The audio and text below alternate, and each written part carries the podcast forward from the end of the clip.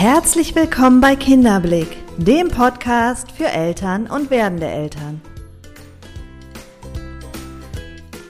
Mein Name ist Nathalie Ries, ich bin systemische Kinder- und Jugendtherapeutin, Elternberaterin und Selbstmutter von drei Kindern. Der Weg in eine selbstbestimmte Erziehung.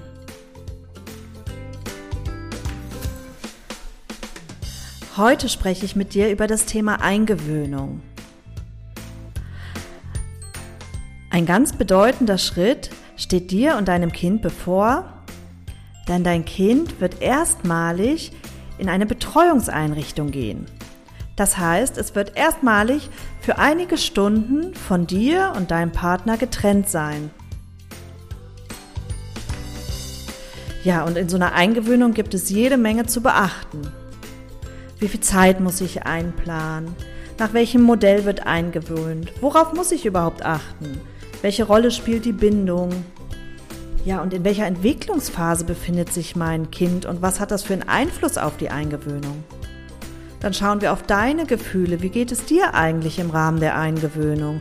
Und was wiederum hat das für einen Einfluss auf die Eingewöhnung an sich und ob das Kind sich vertrauensvoll in in Anführungsstrichen fremde Hände begeben kann.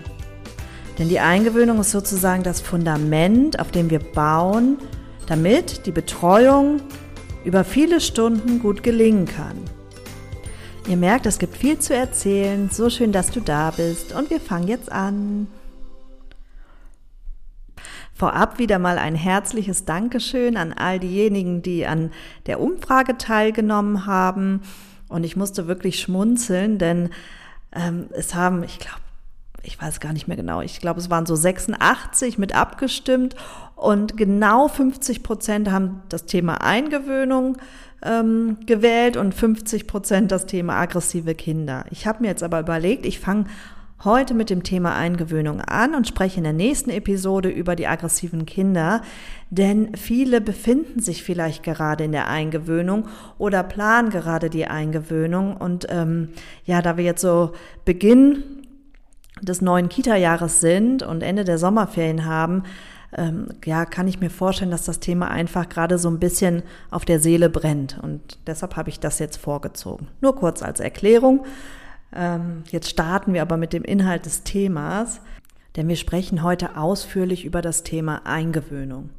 Ich selber kann euch von meinen praktischen Erfahrungen mitteilen, denn ich habe ja viele Jahre selbst in der Kinderbetreuung gearbeitet. Ich durfte unzählige Kinder eingewöhnen, also habe da einen ganz großen Erfahrungsschatz.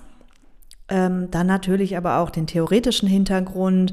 Ja, was muss man beachten? Welches Wissen ist notwendig, damit die Eingewöhnung gut gelingen kann? Und wir schauen uns wie immer auch die emotionale Seite an. Wie geht es mir? Was mache ich, wenn es meinem Kind nicht gut geht? Also so, dass wir da alle Ebenen ins Blickfeld nehmen. Aktuell, zumindest in NRW, starten ja gerade die Eingewöhnungen. Wir selber haben ja auch neun Betreuungseinrichtungen in und um Düsseldorf und ja, sind gerade so mitten in der ähm, Startphase der Eingewöhnung und das, was ich immer, immer, immer den Eltern und auch den Betreuern mitgebe, ist das Wissen darum, dass die Eingewöhnung wirklich das Fundament ist. Die Eingewöhnung ist maßgeblich dazu beitragend, wie die Betreuung gelingt und wie schnell und sicher sich ein Kind bei uns in den Einrichtungen geborgen fühlen kann. Deshalb spreche ich zu Beginn direkt einen ganz wichtigen Faktor an und das ist der Faktor Zeit. Es ist eine ganz große Herausforderung, wenn die Eingewöhnung unter Druck geschieht, wenn die Eltern Druck haben, weil sie wieder arbeiten müssen und da vielleicht nur ein kurzes Zeitfenster mitbringen wenn die Betreuer vor Ort Zeitdruck haben, weil sie eben darum wissen, dass die Eltern wieder ganz früh starten müssen. Und im Grunde dieser Druck, der da entsteht, der kommt beim Kind an. Und am Ende ist der dafür verantwortlich, dass das Kind sich nicht so fallen lassen kann, wie es vielleicht gelingen würde, wenn wir den Druck an dieser Stelle nicht hätten.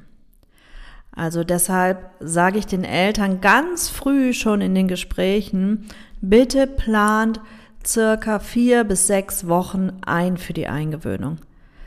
Und das ist so gut investierte Zeit. Denn ganz oft, wenn da eben Druck aufgebaut wird an der Stelle oder zu wenig Zeit vorhanden ist, ist es so, dass die Kinder das spüren. Ist es so, dass die Kinder viel mehr Mühe haben anzukommen und ja, auch der, der Staat, ich sagte ja bereits das Fundament, ähm, auf wackeligen Beinen steht und damit auch nachhaltig im Rahmen der Betreuung es immer etwas schwieriger sein wird. Deshalb gucken wir, dass dieses Fundament richtig festgebaut ist. Und da spielt Zeit eine wichtige Rolle. Vier bis sechs Wochen, damit sind wir auf jeden Fall ja auf der sicheren Seite. Es gibt Kinder, die brauchen länger. Das ist so. Dann muss man individuell schauen, dann müssen Eltern nochmal neu denken, dann muss man sich neu strukturieren, aber das ist wirklich eher die Ausnahme. Grundsätzlich, wenn man die vier bis sechs Wochen einplant, dann funktioniert es gut. Und das heißt auch nicht, dass die in, im vollen Maße ausgeschöpft werden müssen. Das ist halt ganz abhängig vom Kind, vom Alter des Kindes, von der Entwicklungsphase des Kindes. Es gibt Kinder, die bringen wirklich eine ganz große Portion Gottvertrauen mit. Da gelingt es manchmal eher. Also es heißt nicht, dass jetzt ähm, eine Eingewöhnung, die schneller ähm, vonstatten geht, eine schlechte Eingewöhnung ist. An der Stelle möchte ich die Sorgen nehmen, aber ähm, es im Blick zu haben, dass um eine Bindung, und das ist gleich das nächste Thema, auf das ich zu sprechen komme, um eine Bindung wachsen lassen zu können, entstehen lassen zu können, braucht es Zeit. Man bindet sich nicht von heute auf morgen an irgendeinen Menschen. Das machen wir Erwachsene nicht und die Kinder erst recht nicht. Vorab ist noch wichtig zu sagen, dass nicht zwingend Mama oder Papa die Eingewöhnung machen müssen.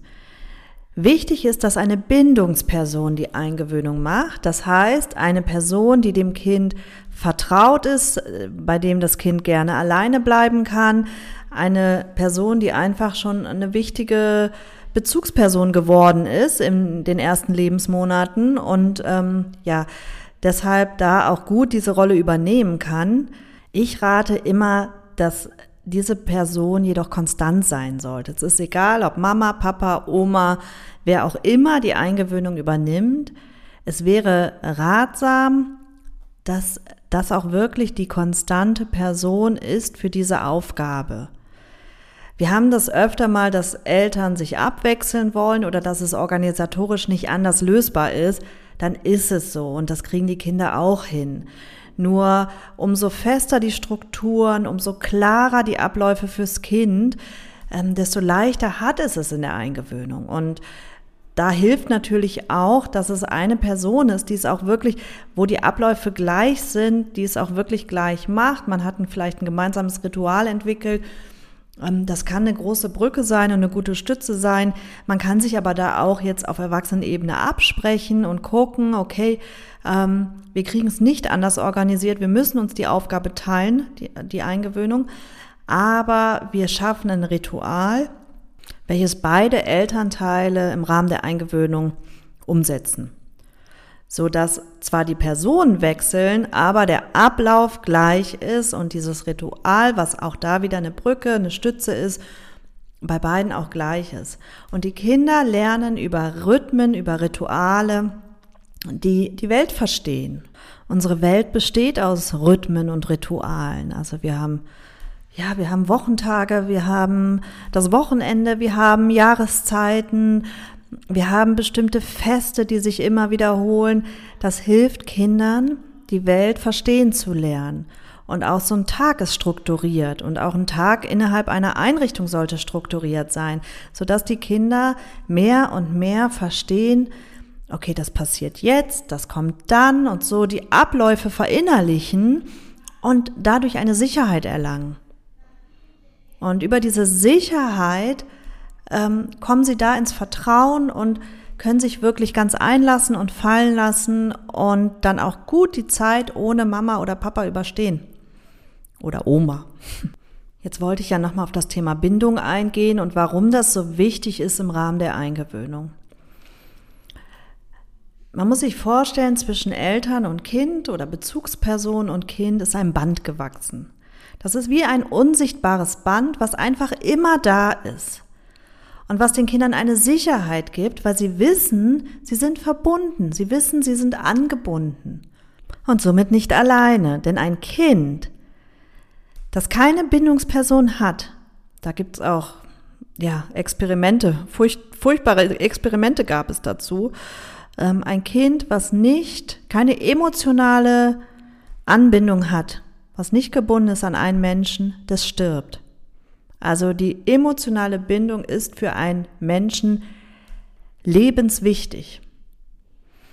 Und das wissen die Kinder, das weiß der Mensch intuitiv und auch egal wie klein er ist, er weiß es. Deshalb ist es so wichtig, gebunden zu sein. Und in der Regel bindet der Mensch sich, die primären Bezugspersonen, Bindungspersonen sind Mama und Papa. So. Und dann gibt es noch sekundäre Bezugspersonen, Bindungspersonen, das ist dann Oma, Opa und dann irgendwann die Betreuerin vor Ort in der Einrichtung. Zumindest sollte das Grundvoraussetzung sein, also ein Verständnis von Bindung und was notwendig ist und woran ich erkenne, dass mein Kind oder das Kind, welches ich betreue, an mich gebunden ist. Man spricht von vier Bindungsphasen und je nachdem, in welchem Alter sich mein Kind befindet, in dieser Bindungsphase befindet es sich eben auch. Und das ist unterteilt eben ähm, in die erste Bindungsphase, das ist die Vorbindungsphase, das ist ungefähr so lange, äh, bis das Kind zwei bis drei Monate alt wird. Dann die beginnende Bindungsphase, das ist so circa bis sechs, acht Monate. Die eindeutige Bindungsphase, das ist bis das Kind ungefähr drei Jahre alt ist. Und dann die zielkorrigierte Partnerschaft, das ist ab circa drei bis vier Jahren. Und wenn man sich überlegt, wann die Kinder so meist in die Betreuung gehen, das ist ja in der heutigen Zeit, das hat sich verändert, als meine Kinder klein waren, muss ich sagen, war es noch ähm, gang und gäbe, dass die mit drei in den Kindergarten gekommen sind. Heute, ich sehe es ja auch an unseren Betreuungseinrichtungen, ist eigentlich der Standard, dass die Kinder äh, mit einem Jahr in die Einrichtung gehen und da befinden die Kinder sich in der eindeutigen Bindungsphase. Und das heißt, da favorisieren die Kinder die primären Bezugspersonen. Also das muss einem klar sein, dass in dieser Zeit, weil das auch eine Phase ist, wo die Kinder eigentlich, also um das erste Lebensjahr, erstmalig ein trennendes Bewusstsein entwickeln. Ähm, ich habe es ja auch schon im Rahmen anderer Podcasts erzählt, dass die Kinder bis dahin alles so als eins sind. Sie sind ganz Emotion und ähm, alles ist miteinander verbunden. Und um das erste Lebensjahr beginnt dieses trennende Bewusstsein, dass sie wirklich differenzieren können, das bin ich, das ist die Mama. Also es beginnt dann, bis sie es so ganz klar haben, vergeht auch noch mal eine Zeit. Aber dass sie eben da eine Idee von entwickeln, ähm, dass ich bin eine eigenständige Person. Und das bedeutet auch wiederum, dass meine primären Bindungspersonen auch eigenständige Personen sind, die sich von mir fortbewegen können. Und wenn wir uns jetzt daran erinnern, der Mensch braucht die Bindungsperson zum Überleben, löst das Ängste in dem Kind aus. Es löst einfach ja, teilweise wirklich eine ganz große Unsicherheit und Panik aus, wenn die Bindungspersonen auf einmal nicht mehr da sind. Und die Kinder haben noch kein Raumzeitempfinden. Das heißt, aus den Augen und sie sind weg. Und sie können noch auf keine Erfahrungswerte zurückgreifen, dass Mama, Papa, Bindungspersonen wiederkommen. Und ja, das ist wie ein Schutzmechanismus, der sie eigentlich ähm, sichern möchte zu überleben. Und wenn man sich diese Dimension bewusst macht, dann kann man auch gut nachempfinden, warum die Kinder an der Stelle ja so heftig reagieren.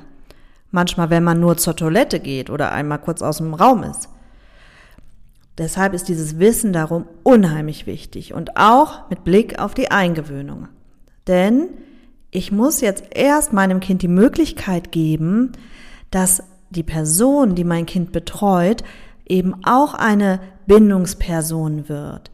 Und so in meinem Kind das Vertrauen auslöst, auch die sichert mich am Überleben. Auch hier bin ich gut aufgehoben und muss nicht sterben, also jetzt mal ganz hart gesprochen.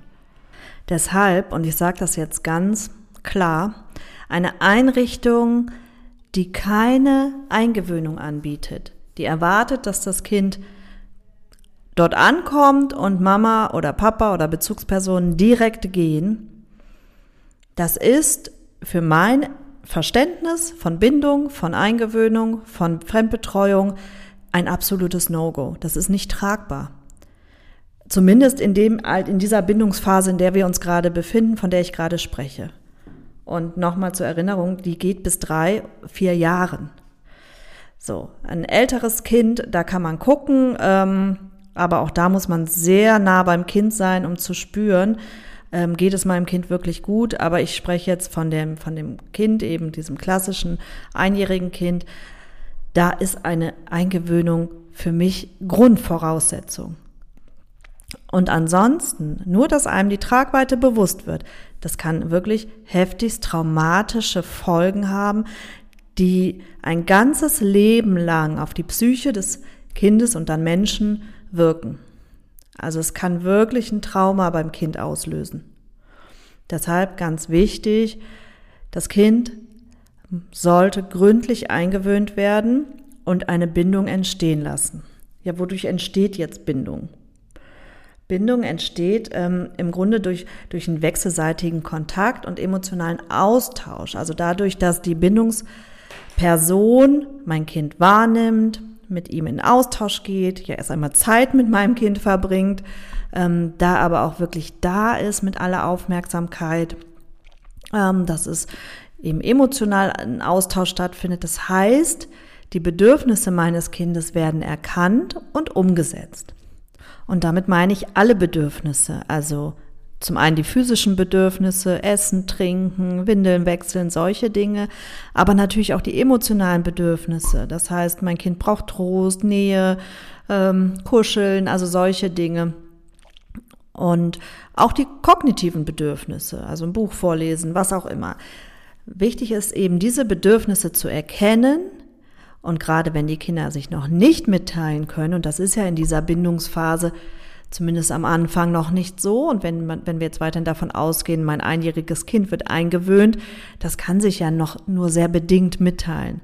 Umso angewiesener ist das Kind darauf, dass die Bezugsperson die Bedürfnisse ohne kommunikativen Austausch erkennt. Und was braucht es dafür? Empathie. Das heißt, die Bezugsperson, die mir gegenübersteht, muss ein gewisses Maß an Einfühlungsvermögen einfach mitbringen.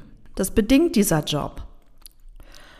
Und ja, wenn, man, wenn die Bezugsperson die Bedürfnisse meines Kindes erkennt und es darüber Erfahrungen sammelt, sammeln kann im Rahmen der Eingewöhnung, dass die Person immer wieder darauf eingeht, immer wieder das wahrnimmt, das erkennen kann, dann entsteht ein Band, ein Vertrauensband, ähm, ähnlich wie zu der Mutter. Natürlich ist es nicht so ganz so dick und nicht ganz so ähm, fest, aber es ist eben ähm, so gebaut, dass das das gut mal für eine gewisse Zeit ersetzen kann. Und dann kann die Mama auch gehen. Das heißt, das Band, wenn die Mama geht, wird ja trotzdem gedehnt. Ähm, aber an anderer Stelle habe ich den Ausgleich, weil da ist ein anderes Band entstanden zu einer anderen Person, die mich als Kind am Überleben sichert. Und Überleben heißt, wie ich eben schon sagte, eben nicht nur mich physisch zu versorgen, sondern ganz, ganz wichtig, auch emotional für mich da zu sein als Kind. Ja, damit jetzt diese Bindung aufgebaut werden kann und die Eingewöhnung gelingt, arbeiten die meisten Kitas, eigentlich sind es hier in Deutschland meist zwei Modelle, nach denen gearbeitet wird. Es ist entweder das Berliner Modell oder das Münchner Modell. Beide Modelle sind für die oder maßgeblich für die U3-Betreuung konzipiert worden. Ja, und unterscheiden sich in Dauer und Herangehensweise. Das Berliner Modell ist jetzt mal so ganz grob angerissen, unterteilt in verschiedenen Phasen. Das ist ähm, erstmal die Grundphase, dann kommt die, der erste Trennungsversuch, dann kommt die Stabilisierungsphase und dann die Schlussphase. Ähm, und je nachdem, in welcher Phase man sich befindet, ist es so, dass erst einmal die Bezugspersonen mit dabei sind. Die ersten Tage, das heißt, Die Bezugsperson kommt mit dem Kind, bleibt für eine gewisse Zeit, meist so ein bis zwei Stunden, und dann gehen sie gemeinsam wieder. Hier wird erstmalig so ein Kontakt geknüpft zum Kind. Und ähm, es wäre gut, wenn die Bezugspersonen sich auch wirklich passiv verhalten. Das heißt, sie sind zwar da als sicherer Anker, aber sie verhalten sich im Hintergrund eher passiv, ähm, denn dass, damit, die, damit die Betreuungsperson die Chance hat, Kontakt zu dem Kind aufzubauen. Und nach ein paar Tagen startet man mit dem ersten Trennungsversuch. Das heißt, da geht dann die Bezugsperson für ein paar Minuten aus dem Blickfeld und das wird sukzessive gesteigert, bis man dann irgendwann wirklich auch einen längeren Zeitraum schafft und wirklich maßgeblich die Betreuungsperson, die den Kontakt zu dem Kind hat und da alle Aufgaben übernimmt.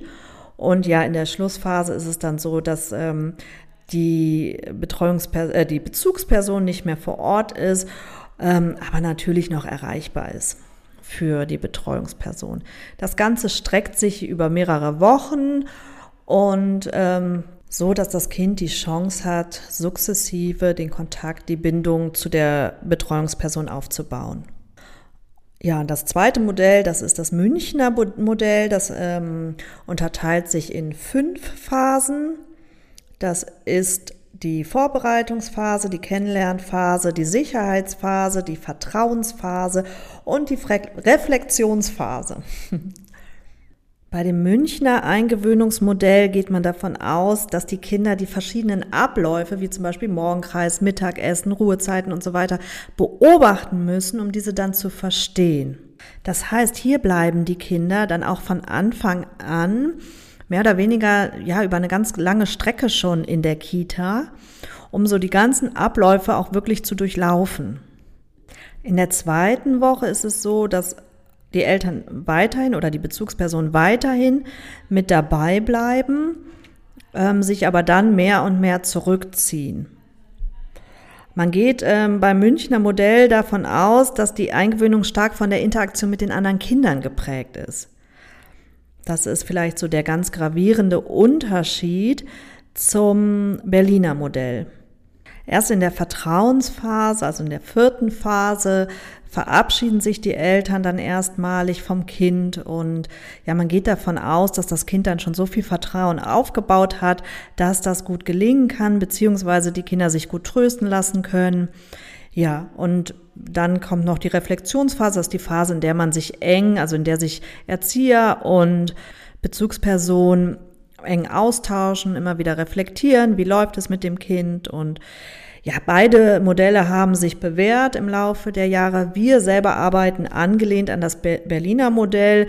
Ich sage deshalb angelehnt, weil wir ja Kleingruppen haben und da auch wirklich noch, noch sehr individuell auf die Bedürfnisse der Eltern und Kinder eingehen können und ähm, ja, das teilweise doch nochmal strecken oder da nochmal ein bisschen flexibler schauen. Das ist natürlich in einer Einrichtung mit vielleicht 20, 25 Kindern äh, schwerer möglich. Aber ähm, das Berliner Modell ist so das, was wir uns ausgesucht haben und da auch wirklich gute Erfahrungen mitgemacht haben.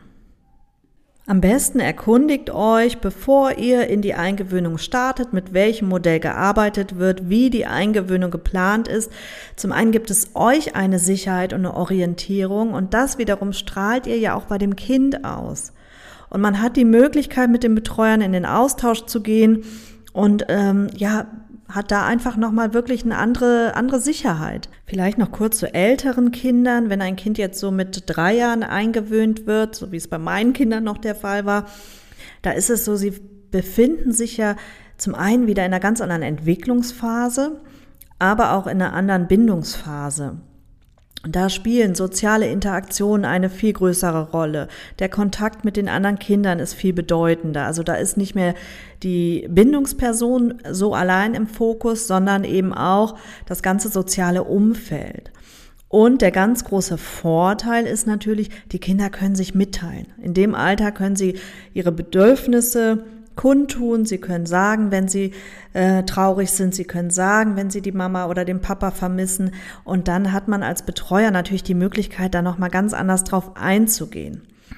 Ähm, das heißt nicht, dass das immer spielend gelingt in dem Alter, dass manche Kinder haben auch in dem Alter ganz, ganz große Mühe, sich eingewöhnen zu lassen. Dennoch ähm, ist es an vielen Stellen etwas einfacher, auch weil das Kind in dem Alter ja oft schon Erfahrung sammeln konnte. Erfahrung, dass die Mama, der Papa wiederkommen, weil sie schon streckenweise vielleicht mit anderen Kindern verabredet waren oder eben hm, vielleicht mal bei Oma in Betreuung waren. Also sie haben schon anderen Erfahrungsschatz. Das ähm, trennende Bewusstsein ist ganz klar da. Sie nehmen sich als eigenständige Person wahr. Also es hat einfach viele, viele Vorteile, vor allem weil sie sich natürlich wirklich schon mitteilen können. Ja, was ist jetzt, wenn die Eingewöhnung trotz Zeit, trotz guten Rahmenbedingungen nicht gelingt und mein Kind ganz doll weint, ganz viel Mühe hat, ähm, nicht so wirklich ankommen möchte in der Fremdbetreuung. Also man muss sich das aus verschiedenen Blickwinkeln anschauen. Der erste Blickwinkel ähm, ist bitte auf mich selbst gerichtet oder auf die Person, die die Eingewöhnung macht. Es ist ganz, ganz wichtig, die eigenen Emotionen zu überprüfen. Wie geht es mir? Kann ich mein Kind gut loslassen? Fühle ich mich wohl damit? Bin ich überhaupt bereit dazu? Es ist ganz oft so, dass ich Eltern im Gespräch habe, die ähm, aus gesellschaftlichem Druck heraus glauben, ihr Kind mit einem Jahr eingewöhnen zu müssen, aber eigentlich ein ganz klares Gefühl dazu haben und ein ganz klares Gefühl, dass sie noch gar nicht so weit sind und dass das noch gar nicht ansteht für sie oder dass das Kind vielleicht auch noch gar nicht so weit ist. Aber sich gesellschaftlich so unter Druck gesetzt fühlen, dass sie es ähm, trotzdem machen. Dann gibt es natürlich die Eltern, die eigentlich auch das Gefühl dazu haben, aber aus wirtschaftlichen Gründen dazu mehr oder weniger gezwungen sind. Auch da wirklich mal gut für sich zu prüfen, ist es wirklich so? Bin ich aus wirtschaftlichem Gesichtspunkt dazu gezwungen oder finden wir vielleicht andere Wege? Oder fühle ich mich tatsächlich gesellschaftlich so unter Druck gesetzt? Ein Kind braucht nicht zwingend für seine Entwicklung andere Kinder in dem Alter. Das wird ab drei Jahren tatsächlich interessant. Ein Kind braucht nicht zwingend eine Einrichtung, um sich sozial gut zu entwickeln. In dem Alter steht es noch gar nicht an. Da steht Bindung, Bindung, Bindung an. Das heißt nicht, dass wenn die Rahmenbedingungen gut sind, wenn das alles stimmt und wir das Gefühl haben, unser Kind ist da wirklich gut aufgehoben, dass es nicht total wertvoll sein kann fürs Kind. Und dass es gerne geht und mit Freude geht und da auch daraus profitiert. Aber es ist nicht zwingend erforderlich, damit sich mein Kind gut entwickelt. Das ist ähm, eigentlich logisch, weil wenn man sich darüber nachdenkt, dass Bindung das Allerwichtigste ist in dieser Lebensphase, dann sind die Voraussetzungen dafür zu Hause natürlich wahrscheinlich noch mehr gegeben. Und da muss ich, das muss ich auf jeden Fall im Blickfeld haben, ähm, wenn ich die Auswahl meiner Kita treffe. Denn letztendlich, wenn ich eine Kita habe mit vielen Kindern und einem kleinen Betreuungsschlüssel, dann kann ich mir überlegen, wie gut kann Bindung an der Stelle funktionieren. Also das mal am Rande. Deshalb gut und ehrlich die eigenen Emotionen prüfen, wie, ich sage jetzt mal, belastet gehe ich in die Eingewöhnung. Wenn ich gut loslassen kann, mich darauf freue, mich für mein Kind freue, da ein total gutes Gefühl mit der Wahl meiner Einrichtung habe, ähm, dann ist das eine super Voraussetzung, dass die Eingewöhnung gelingen kann. Nur eben, wenn das nicht gegeben ist, dann liegt es in meiner Verantwortung, auch dem Kind gegenüber, denn das Kind, dein Kind ist so eng verbunden mit dir oder mit der Bezugsperson, die dann da ist. Das spürt die Emotion, das spürt, wie es uns geht, das spürt, ob wir eben an der Stelle Sicherheit ausstrahlen. Ich vergleiche das immer mit einem Piloten im Flugzeug. Wenn wir als Flugzeuggast ähm, als Passagier im Flugzeug sitzen und der Pilot uns auf einmal sagt, ja, ich bin hier noch nie geflogen, ich weiß nicht so richtig, wie das geht, aber ich versuche mal mein Glück. Ich glaube, da würden wir ganz schön Stress bekommen. Und so ähnlich geht es unseren Kindern. Also wenn wir nicht die absolute Sicherheit ausstrahlen und auch wissen, was wir machen und das mit einem guten Gefühl tun, dann spüren das die Kinder und die Unsicherheit, unsere Unsicherheit überträgt sich eins zu eins auf unser Kind. Deshalb das gut im Blick haben, wie geht es uns und sich gut um uns kümmern an der Stelle. Wirklich schauen, ja, aus welcher Motivation heraus treffe ich Entscheidungen und kann ich die vielleicht nochmal überdenken oder wenn ich merke, dass ich da schwer loslassen kann, es hängt ja auch immer mit dem Alter des Kindes zusammen, mit den Voraussetzungen, was kann ich tun, damit mir das gut gelingt? Kann ich mir da Unterstützung holen? Kann ich mir vielleicht da eine Beratung nehmen oder wie auch immer ein Coaching nehmen, damit ich da einfach fester im Sattel sitze und mein Kind da ein gutes Gefühl mitgeben kann. Jetzt kann es aber vorkommen, dass ich mit einem guten Gefühl an die Sache rangehe und da auch wirklich ja mich drauf freue und ähm, da ein großes Vertrauen habe zu der Einrichtung und mein Kind trotzdem weint und lässt sich nicht beruhigen und hat ganz großen Stress und kommt nicht so richtig an. Ja, da ist es wirklich ganz wichtig, eng in den Austausch zu gehen mit den Betreuern, eventuell wirklich nochmal die Stunden zu reduzieren, im schlimmsten Fall auch sich einzugestehen, dass mein Kind vielleicht noch nicht so weit ist. Das heißt, manchmal je nach Entwicklungsphase kann das sein, dass das in zwei, drei Wochen ganz anders aussieht. Also wir haben auch schon mal eine Eingewöhnung unterbrochen und haben gesagt, das ging auch gut mit den Eltern, ähm, wir machen jetzt hier einen Cut, weil das steigert sich gerade so hinein, also Kind, Eltern mittlerweile, also da ist insgesamt so eine große Unsicherheit vorhanden. Wir brechen an der Stelle ab oder unterbrechen und ähm, machen mal eine Pause von zwei Wochen und treffen uns dann nochmal wieder mit neuen Emotionen und gucken, ob sich da was verändert hat und ja, beginnen dann einfach nochmal von vorne und das hat sich schon, schon bewährt in der Vergangenheit. Also wenn der Stress einfach zu groß wird für alle Beteiligten, lohnt es sich auch mal, da wirklich erstmal ein bisschen Ruhe einkehren zu lassen. Wichtig ist wirklich da im engen Austausch zu sein mit den Betreuern vor Ort, gründlich gemeinsam zu schauen, Vielleicht werden Bedürfnisse des Kindes nicht richtig interpretiert. Ähm, da kann man als Eltern eben auch eine Stütze sein oder für eine Zeit lang mal so ein bisschen dolmetschen. Ähm, vielleicht, ja, ist das Kind, wie gesagt, in so einer Entwicklungsphase, wo es gerade einfach unheimlich Stress hat mit der Ablösung, da auch hinzuschauen und zu gucken, okay, ähm, wie gehen wir jetzt damit um?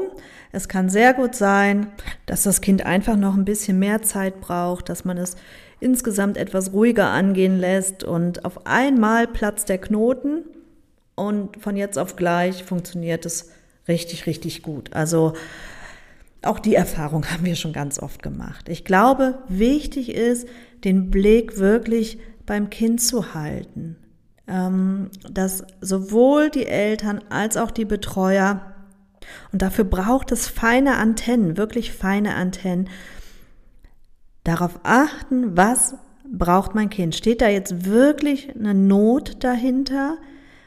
Signalisiert mein Kind Stress? Signalisiert mein Kind, ich bin total überfordert mit der Situation? Manchmal ist es auch so, dass die Kinder einfach an der Stelle zeigen, dass sie das gerade so nicht wollen und dass sie dann darüber sehr wütend sind. Und ich habe auch schon mit einem Kind ähm, jeden Tag eine Stunde in der Küche gesessen und habe geknetet. Und das Kind hat gewütet und war sauer und hat sich geärgert und wollte, dass die Mama jetzt kommt. Und war schon ein bisschen älter, der war knapp zwei. Richtig, richtig powerful hat er mir zu verstehen gegeben, dass er mit der Situation gerade gar nicht einverstanden ist. Und ich habe gesessen und ich habe alle Wut einfach da sein lassen, habe gesagt oder dem Kind signalisiert, es ist vollkommen in Ordnung, dass du jetzt hier wütend bist. Ich bin bei dir, ich halte dich, ähm, habe mich mit der Knete beschäftigt, habe immer wieder Angebote gemacht dem Kind. Ähm, und irgendwann, auf einmal, ist das Kind darauf eingegangen. Und dann war es für die ganze Betreuungszeit war das Thema durch. Das Kind ist gerne gekommen, mit Freude gekommen, aber ich, das hat es in dem Moment gebraucht. Wir waren schon Wochen mit der Eingewöhnung beschäftigt und es hat gewütet und gewütet. Und ich habe erkan erkennen können, dass es eben nicht darum geht, dass das Kind jetzt hier große Not hat und traurig ist, sondern dass es wütend ist darüber, dass die Mama jetzt nicht da ist, dass die Mama jetzt geht. Und er hat in dem Moment favorisiert die Mama, ich möchte bei der Mama bleiben. Hat sich aber gar nicht eingelassen auf uns, auf das Spiel, auf die Situation. Und erst als im Grunde genommen die ganze Wut da sein durfte und dieses Gefühl ganz viel Raum hatte und er gemerkt hat, okay, ich bin mit all dem hier angenommen, konnte er sich irgendwann fallen lassen und wie gesagt, das Thema war für die ganze Betreuungszeit gut und er ist als Strahlemann gekommen morgens und wollte auf nachmittags gar nicht mehr gehen. Also so kann es eben auch gehen. Ähm, wichtig ist an der Stelle, es braucht eben feine Antennen, um rauszuspüren, was braucht das Kind. Und wir Eltern sind da ganz oft im ganz großen Mitgefühl und leiden mit und fühlen mit, aber auch da ist wichtig, loszulassen und den Betreuern zu vertrauen. Zu vertrauen, vorausgesetzt, ich habe ein gutes Gefühl und kann einschätzen, dass die Betreuer auch die äh, Kompetenzen dazu haben. Wenn ich da aber, ich meine, ich habe mich ja für diese Einrichtung entschieden, also irgendwo scheint da ja ein, ein, gutes Grundgefühl erstmal da gewesen zu sein, wenn ich dieses Gefühl habe, dass mein Kind da gut aufgehoben ist und trotzdem aber die Not da so groß ist bei meinem Kind oder die Wut oder was auch immer da gerade sich zeigen will, ähm, dass ich vertraue, dass die Betreuer das gut einschätzen und dass ich an der Stelle abgebe und loslasse, weil beides funktioniert nicht. Ich kann nicht mein Kind in eine Betreuungseinrichtung geben, aber noch alles kontrollieren wollen. Das geht nicht. Also wenn ich diesen Schritt gehe, heißt das auch für mich, irgendwo ich lasse los. Das heißt nicht blind zu sein und alles abzugeben, natürlich eine Not erkennen und auf die Not meines Kindes eingehen. Und ich glaube schon, dass Eltern da ein gutes Gespür für haben, wo ist jetzt wirklich Not und wo ist vielleicht mehr die Not bei mir als bei meinem Kind, weil ich es so interpretiere und weil vielleicht andere Themen damit einschwingen, nämlich meine eigene Traurigkeit, ähm, Gefühl von Verlust, Schmerz, wie auch immer, was das so mit sich bringen kann, einfach ähm, im Rahmen so einer Eingewöhnung. Was auch gesund ist, weil das Band ist ja beidseitig gedehnt. Es ist ja nicht nur beim Kind, sondern auch bei mir. Und das kann auch bei mir wehtun. Und das ist auch vollkommen in Ordnung dass es weh tut. Wichtig ist nur, dass ich mein Gefühl nicht aufs Kind übertrage, sondern dass ich die Verantwortung für mein Gefühl an der Stelle auch selber übernehme. So, ich glaube, der Podcast ist schon deutlich länger als gewohnt. Es gibt einfach so unglaublich viel zu dem Thema zu sagen. Ähm, und ich könnte jetzt, glaube ich, noch zwei Stunden weiterreden, aber ich mache jetzt hier einen Cut. Wenn du noch mehr wissen möchtest zu dem Thema oder wirklich ganz individuelle Fragen hast, oder da wirklich ein persönliches Beratungsgespräch wünscht, dann ähm, schau gerne bei Instagram vorbei bei Kinderblick. Dort kannst du mir eine Nachricht schicken oder über unser Kontaktformular auf der Homepage www.kinderblick.info. Wenn du zu anderen Erziehungsthemen Fragen hast, natürlich auch jederzeit und gerne. Ja, ich freue mich, ähm, dass du bis hierhin zugehört hast. Ich danke dir für dein Vertrauen und wünsche dir jetzt erstmal eine ganz schöne Restwoche. Wir hören uns nächste Woche wieder, dann mit dem Thema aggressive Kinder. Und bis dahin mach's gut und alles, alles Liebe für dich. Bis bald, deine Nathalie.